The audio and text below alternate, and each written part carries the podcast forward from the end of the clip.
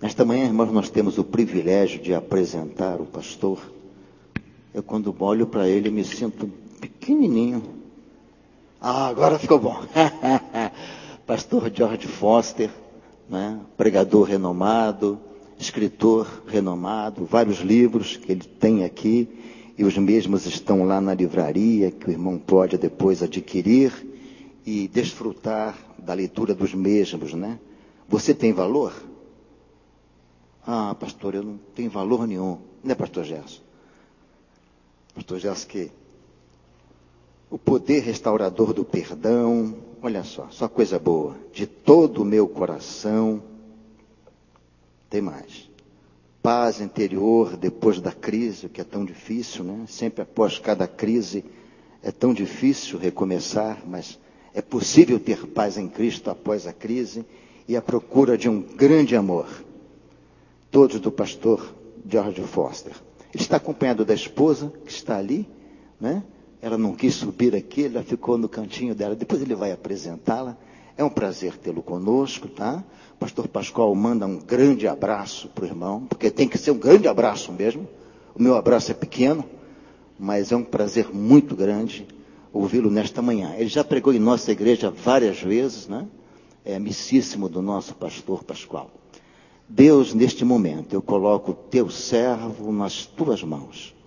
Ele é teu instrumento, Senhor, usa-o para a glória, para a honra do teu nome e para, para falar ao teu povo, Senhor, que precisa ouvir a tua palavra, o teu recado, Senhor. Derrama sobre ele a tua graça poderosa.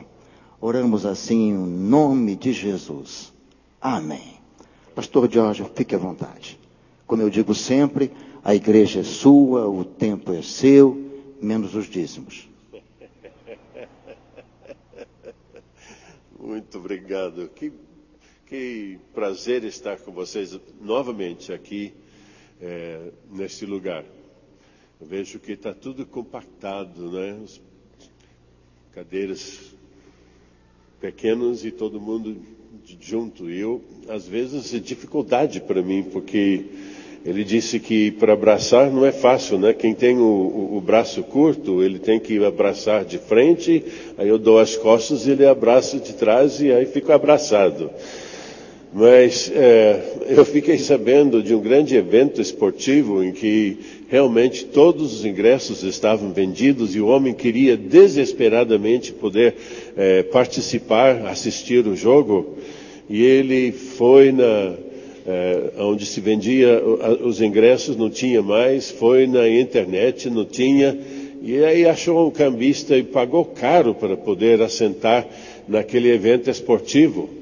E quando ele chegou, ele viu que ao lado dele tinha um espaço é, vazio. É que eu sempre peço a Deus nos aviões é que haja um espaço vazio ao meu lado. E ele ficou impressionado porque pagou tanto para aquele lugar e pensou: ah, alguém pagou caro para estar aqui e não conseguiu comparecer. Enfim, ele, é, ele é, comentou com a senhora que estava ao lado daquele lugar vazio e disse que pena que a pessoa que comprou a passagem não pôde comparecer. E ela disse: é, Este lugar, é, quem comprou foi meu marido. Seu marido? Ele não pôde vir no jogo? Ah, não, ele faleceu. Ah, ele faleceu? Ah, que pena. E, mas não poderia ter dado o lugar dele para algum filho, para algum parente? E ela disse: Não, eles estão todos lá no culto fúnebre.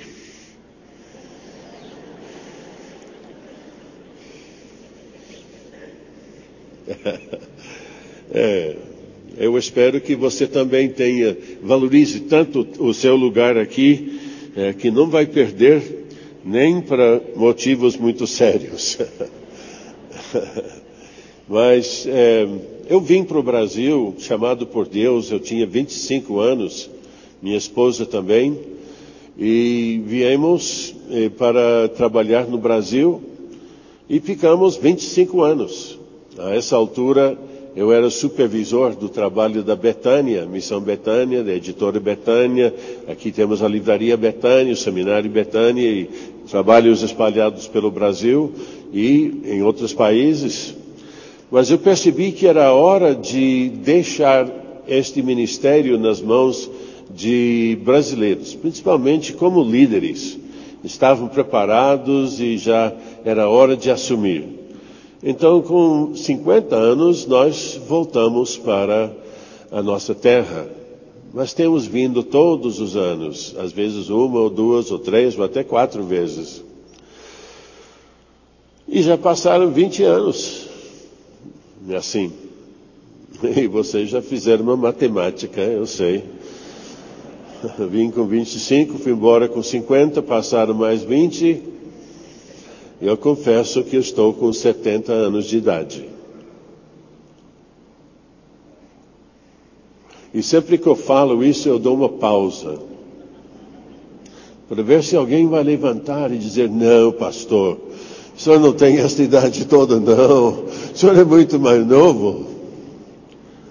Mas nunca acontece. E eu não sei porquê. Mas é interessante que Deus, eh, em todas as fases da nossa vida, Deus tem uma obra a fazer e Ele tem como nos usar na sua seara. E nós louvamos a Deus pelo ministério que temos agora. E agora somos pastores de missionários. E esses missionários espalhados pelo mundo, nós temos visitado 52 países para acompanhar os missionários.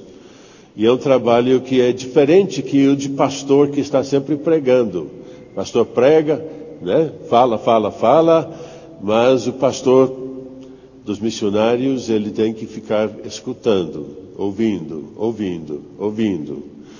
Uma missionária uma vez falou três horas. E eu, aham, uh -huh, ah, é? Assim? Ah, ah, ah. Tá difícil, hein? Mas interessante que quanto mais você escuta, mais você tem para dar, e não precisa de muito tempo para fazer isso. E louvo a Deus eh, pelas oportunidades que temos tido de apoiar os nossos missionários em muitos e muitos países. Mas o país que eu mais gosto de voltar é para o Brasil, é lógico que eu vou para países onde eu não falo a língua. e eu estou com medo de esquecer o português, eu já, já vou perdendo alguma coisa. Mas, como eu trabalhei muitos anos lá em Minas Gerais, eu ainda sei falar alguma coisa. Mas eu não sei, eu estou correndo o risco nesta manhã de, ter, de estar pregando uma mensagem que eu já preguei aqui. Porque eu não sei se, eu não sei, não me lembro né? E, e, o privilégio de quem tem 70 anos é que você é, tem o direito de esquece, esquecer. Não é? E, mas eu gostaria de falar justamente sobre esta primeira mensagem, esse primeiro livro que o pastor falou sobre o valor que todos nós temos dado por Deus. E a Bíblia diz: somos feitura dele criados em Cristo Jesus para boas obras que ele de antemão preparou para que andássemos nelas. Eu gosto muito desta passagem da Bíblia porque, em primeiro lugar, ele mostra que todos nós temos valor.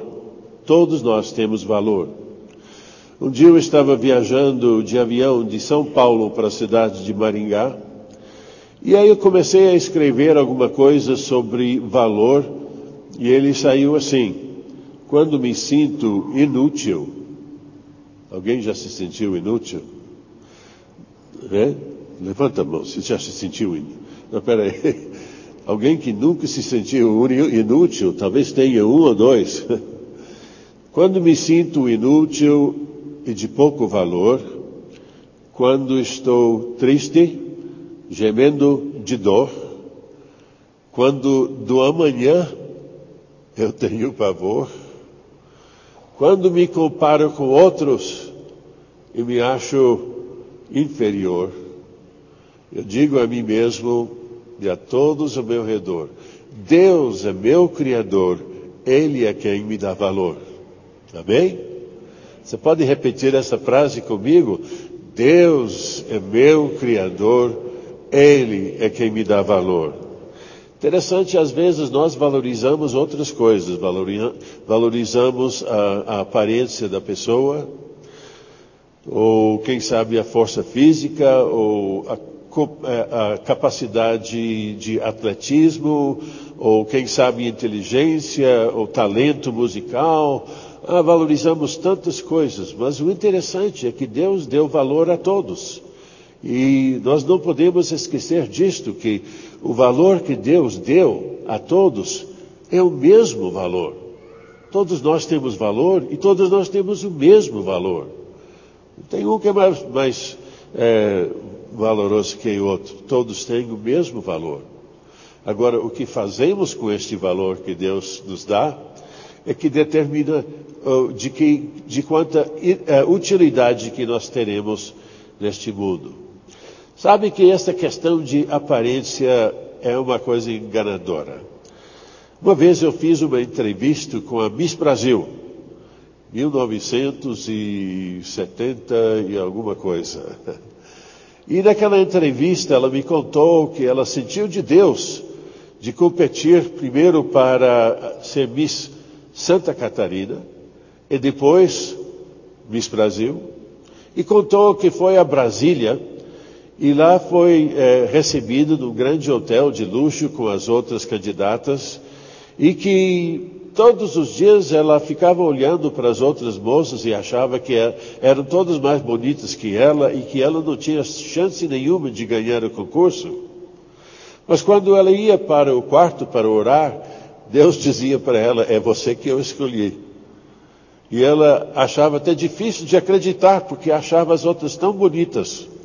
E quando ia num jantar, é, vestido assim, com todo luxo, ah, lá estavam as outras bonitas.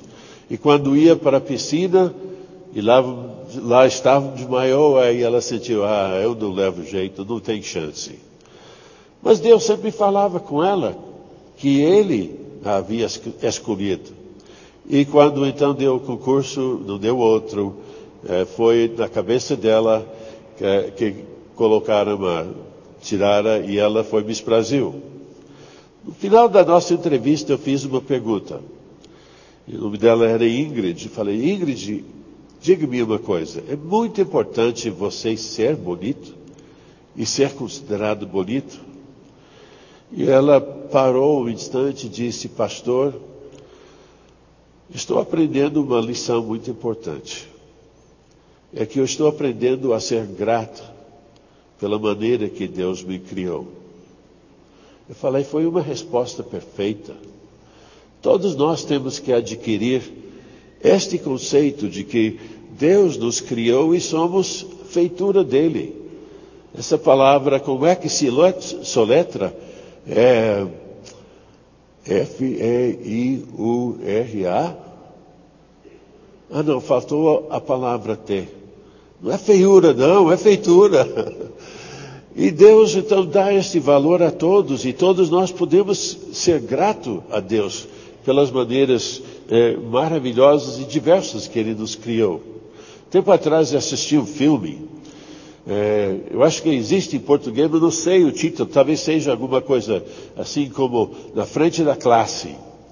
E é uma a história de um menino que com cinco, seis anos desenvolveu uma uma questão chamada síndrome de Tourette. E este síndrome provoca, assim, tiques nervosos, e às vezes com, né? Às vezes sons que emitem.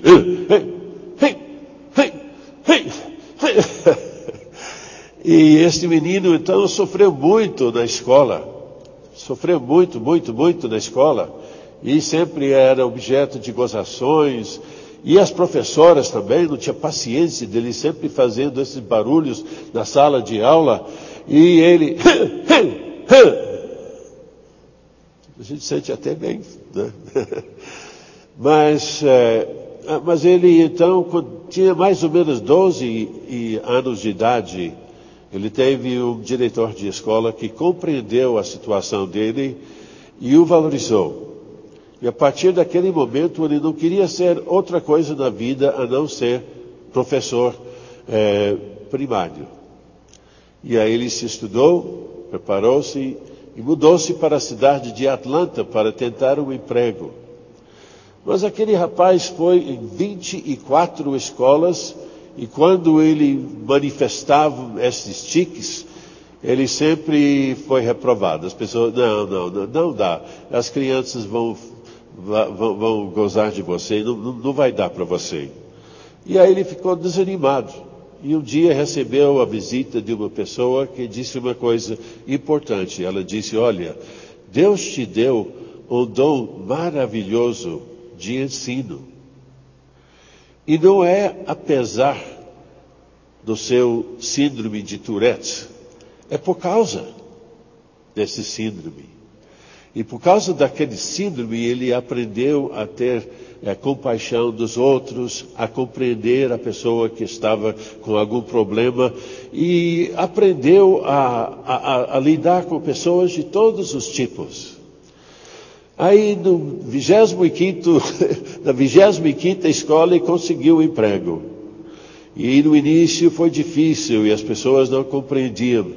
Mas ele foi conquistando o amor e a compreensão de todos. E no final do ano, ele recebeu o prêmio do melhor professor do ano naquele estado.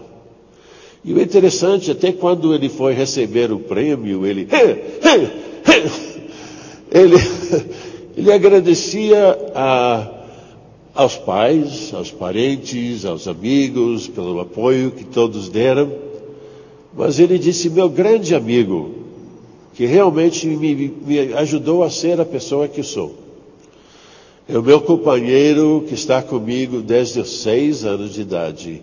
É algo que se chama Tourette, síndrome de, é, de Tourette. E interessante que na vida, muitas vezes, aquilo que nós achamos que é o nosso grande defeito, que é o nosso grande obstáculo, que é o que vai nos impedir de conquistar os nossos sonhos, às vezes aquilo é o que mais vai facilitar para cheguemos aonde Deus quer que cheguemos. E o interessante também, eu li esses dias uma frase do grande pregador inglês Spurgeon, e naquele livro ele disse: Eu descobri que os piores dias da minha vida acabaram sendo as, os melhores dias. De tudo que eu tive que vencer, que me fez crescer. E o interessante é que eu já falei muitas vezes, há muitas experiências na vida que eu não gostaria de passar de novo, mas eu não consigo pensar o que seria a minha vida se eu não tivesse aprendido as lições que essas experiências me trouxeram. E quando a Bíblia fala que todas as coisas cooperam para o bem daquele que ama Deus e que é chamado conforme o seu propósito, às vezes a nossa interpretação é um pouco superficial. Nós achamos se acontece uma coisa ruim, então Deus tem a obrigação de fazer acontecer uma coisa muito boa para compensar. Mas na realidade, às vezes, as coisas ruins são as coisas boas. E as, pessoas, as coisas que formam o nosso caráter e que nos ajudam a ser as pessoas que somos. Amém? Já teve essa experiência? Não é? passamos por momentos difíceis na vida, mas são aqueles momentos. Eu também vejo nesse texto, não somente que temos valor por ser feitura de Deus, mas também o fato de que Deus tem um plano para a minha vida não é?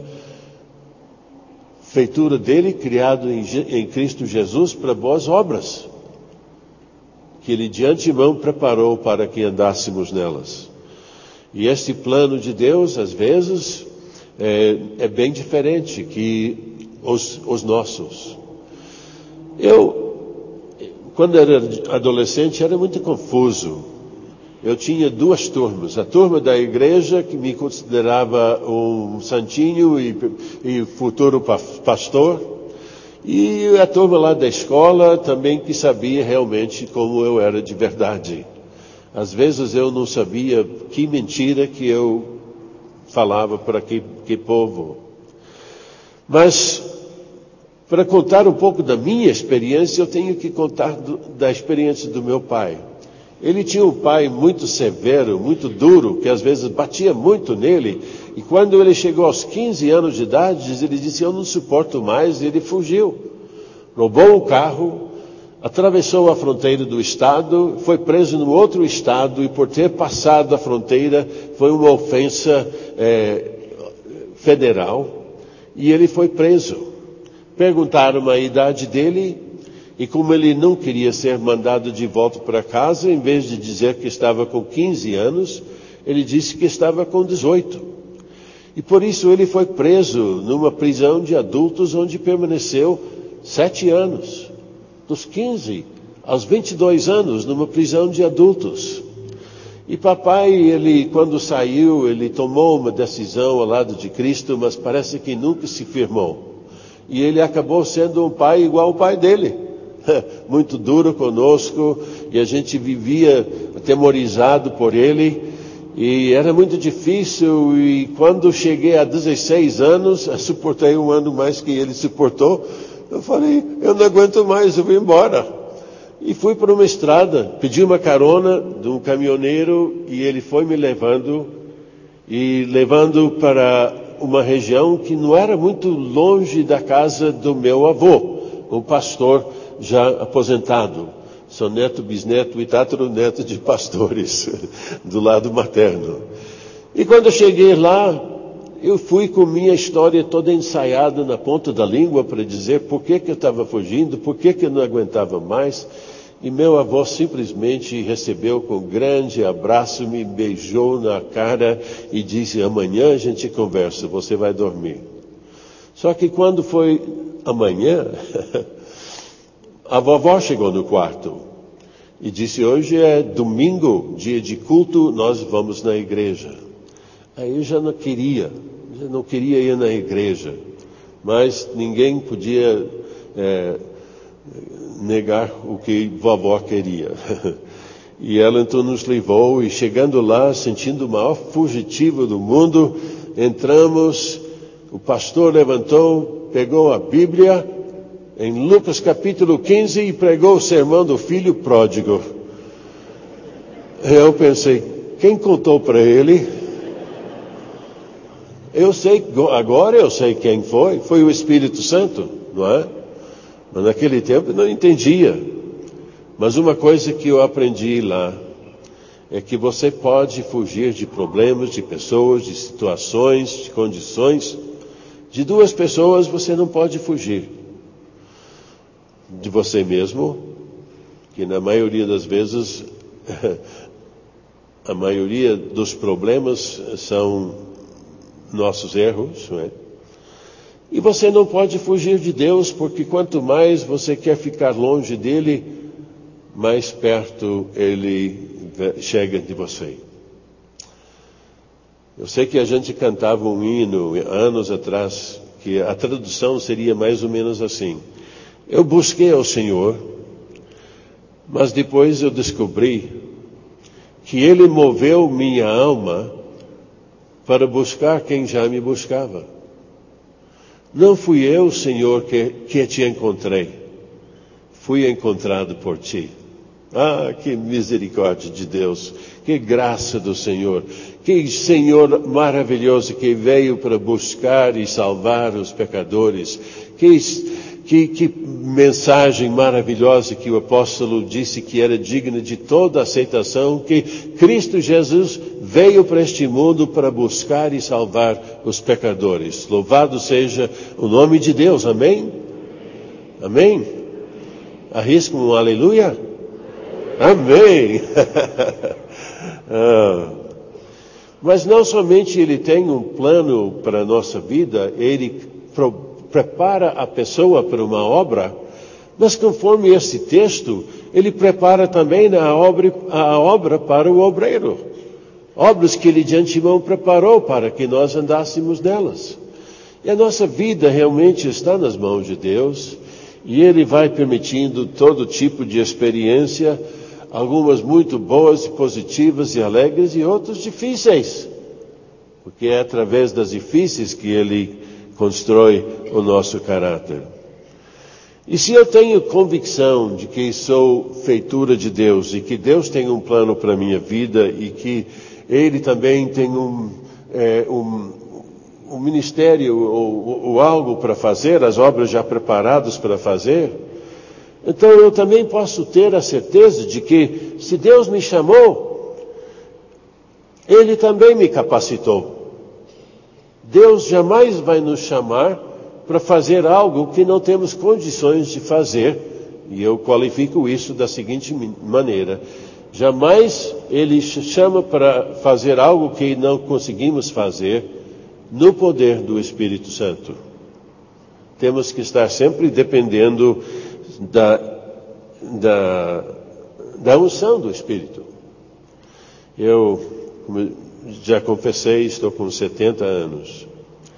Mas uma coisa que eu venho notando é que eu tenho um desejo cada vez maior de ter uma constante é, capacitação do Espírito Santo.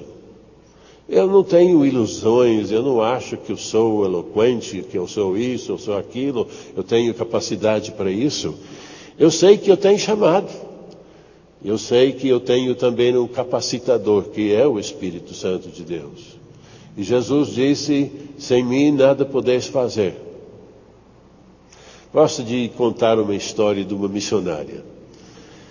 É, esta missionária era inglesa e com sete anos de idade ela recebeu uma chamada de Deus para ser missionária na China. Só que ela ia muito mal nos estudos, simplesmente não levava jeito. E quando então no sistema britânico você faz um exame para ver se você continua com os estudos ou se você procura uma vocação, uma, uma, uma profissão, ela foi reprovada. E foi trabalhar então em Londres como doméstica, uma empregada doméstica. E ali ela ficou 12 anos trabalhando com empregada doméstica. E um dia abriram uma escola de treinamento missionário lá perto da casa dela. E ela pensei, agora é minha vez. Agora eu vou estudar, vou treinar e eu vou ser enviado por uma missão para a China. E ela então conversou com o diretor e ele disse: Olha, você tem aqui é, três meses de experiência. Se você passar na prova depois de três meses, aí você será é, aceito como uh, aluna definitiva e você será provavelmente enviado para algum país. Aí ela então aproveitou. Só que, mesmo com essa idade, ela não foi bem nos estudos. Depois de três meses, reprovada de novo. E de novo ela foi trabalhar como empregada doméstica. E lá naquele lugar ela foi sentindo ainda o impacto da chamada de Deus, já com 26 para 27 anos. E você sabia que ela, ela tinha chamado. E chegou um dia à conclusão de que se não tem nenhuma missão disposta a me enviar, eu vou por conta própria. E ela arrumou um dinheiro vendeu as, os bens que ela tinha, comprou uma passagem para atravessar toda a Europa, toda a Rússia, até Manchúria, onde ela desceria para a China para trabalhar como missionária. Só quando chegou em Manchúria, estavam em guerra. E o trem parou, não ia nem para frente e nem para trás. E lá ela ficou. Ela disse: Eu não posso ficar aqui. E ela sabia que tinha uma cidade um pouco para trás, que eles haviam passado no trem, ela disse: Eu vou para lá. E ela foi a pé, na estrada de ferro, pleno inverno, muito frio, carregando a mala e a mochila dela. E chegou àquela cidade, se apresentou para as autoridades legais, olharam o passaporte dela, e o homem olhou e viu que era, o nome dela era Gladys Elward e que ela tinha profissão de missionária. E ela, então ele arriscou a palavra missionária e escreveu a palavra uh, maquinista. E ela não sabia o que fazer com isso. Foi para um hotel, o casal chegou e disse: Você corre perigo. Se você ficar aqui, você vai ser levado para um campo de trabalho como escravo e você vai ficar o resto da sua vida aqui. E ela então fugiu com eles, pegou o um navio, foi para o Japão, foi para a China, chegou no lugar onde ela devia trabalhar e tinha uma missionária lá e quando ela foi, ela foi recebida assim secamente. Quem é você? Ah, eu sou Gladys Ewer. O que, que você veio fazer aqui? Eu vim te ajudar. Vem me ajudar? Quem é que disse eu quero ajuda? Mas enfim, ela ficou. E ficou. E abriram uma pousada para receber pessoas e com os seus animais também, que tinha muitos que passavam com eh, caravanas de mulas. E abriram uma, uma, uma pousada. Aquela pousada funcionou muito bem e o governador pediu ela para fazer uma reforma na penitenciária e as duas mulheres fizeram. Depois ela foi convidada para viajar por toda a província porque havia é, proibido aquela lei que mandava amarrar os pés das meninas. Amarravam para, para o, o, o pé ficar pequeno. Sabe que a Bíblia diz que formosos são os pés daqueles que anunciam boas obras. Mas a Bíblia não tinha visto o meu pé. Eu cheguei no Brasil e o rapaz disse: Jorge, você é tudo que o, o jovem brasileiro não gostaria de ser. Ah, é? Como assim? Ah, primeiro você é muito alto, você é gordo, você é careca, você tem um óculos grosso, parece que fundo de garrafa de Coca-Cola. E aqui no Brasil nós temos gente de toda cor, de negro a toda, toda tonalidade de pardo, você é cor de rosa. Falei, ah, é? Então esses são os meus defeitos, não tem mais nenhum? Ah, tem. Ah, tem. É o tamanho do seu pé. Onde que você acha que vai comprar o sapato 49 no Brasil? Eu dei a resposta deste texto sou feitura dele, criado em Cristo Jesus, para boas obras que ele de antemão preparou. E Deus sabia então que o Brasil iria receber um cara cor-de-rosa, careca, óculos grandes, pés enormes. E ela então teve o trabalho de eh, fazer a, vistoria lá para ver se as famílias estavam realmente cooperando e tirando é, as cordas dos, das meninas. Ela fez tantas obras que ele nunca estudou, não tinha, não levava jeito para os estudos. Ela ficou 17 anos e tudo que ela fazia era, era notável. Enfim, depois de 17 anos, alguém deu uma oferta para ela visitar os parentes lá na Inglaterra e quando ela chegou, ela chegou lá como uma, uma uma celebridade. Foi recebido pela rainha. É, o testemunho dela foi colocado na, na, na, na, BBC, não é? O canal de, de rádio da, da Inglaterra. Ela, escreveram um livro a respeito dela, fizeram até um filme chamado A Pousada da Sexta Felicidade e este livro já espalhou o mundo, eh, foi, eh, já foi espalhado em todo o mundo.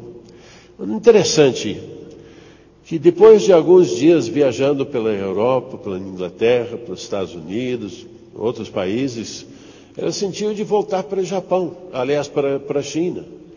A essa altura não tinha como, porque os comunistas haviam eh, assumido o controle em 1948.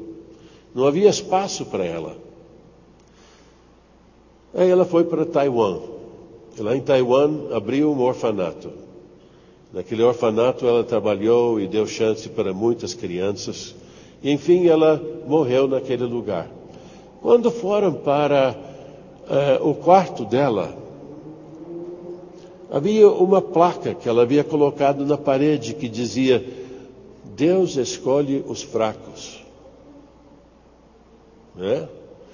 Sim, nós achamos sempre que Deus vai escolher os mais inteligentes, os mais bonitos, eh, os mais fortes, os que maiores oportunidades têm. Mas ela disse: não, de 1 Coríntios, Deus escolheu os fracos. E embaixo ela escreveu o seguinte: tudo posso naquele que me fortalece. Interessante que muitas vezes nós ficamos olhando para os outros, os talentos e as capacidades e achando, ah, eles vão fazer melhor do que eu. Né? Eu não quero me arriscar a me expor como uma pessoa sem talentos que eu sou, pessoa de pouco valor, de pouca utilidade. Se, todas, to, se todos os crentes, se todos os membros da igreja levantassem e dissessem: Não, eu sei que Deus me deu valor. Não é o valor que os outros esperam de mim, o valor da pessoa que eu sou. E muitas vezes a tentação é de não ser a pessoa que somos, mas sim tentar ser a pessoa que as outras pessoas esperam que sejamos. E aí ficamos sendo pelo resto da vida uma imitação de alguém que nós nem conhecemos e que nunca nós iremos fazer bem aquele papel. Deus não quer pessoas representando papéis. Deus quer pessoas sendo elas mesmas. E às vezes você acha que tem pouca capacidade, mas Deus sabe quais são as suas capacidades. Acho que eu vou terminar lendo o primeiro livro o primeiro, a primeira página desse livro, você tem valor, tá bom? Você tem valor. Deus lhe concedeu um valor imensurável. Ele o criou, o conhece, o ama, o chama e deseja capacitá-lo a se tornar um indivíduo extremamente útil. Ele o valoriza como é. Acredita na pessoa em quem você pode se tornar.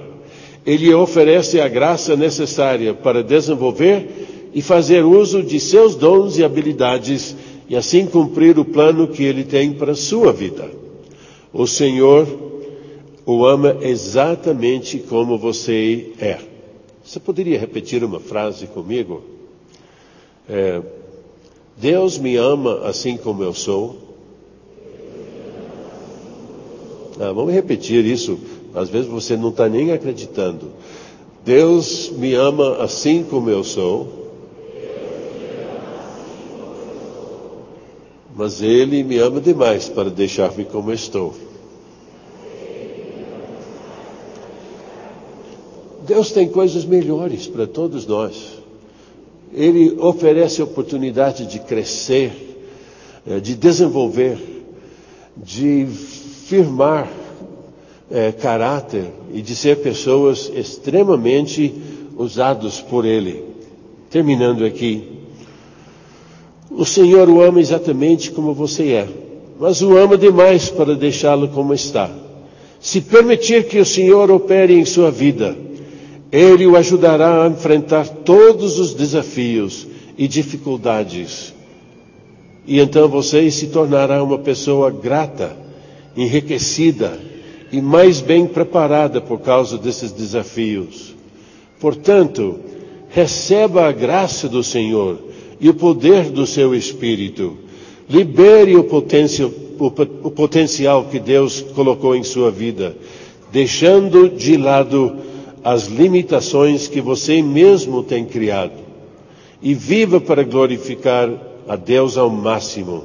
Transforme em valor útil o valor intrínseco que o Senhor lhe concedeu e aplique-o em favor de Deus, para seu bem, de sua família e de seus semelhantes. Amém?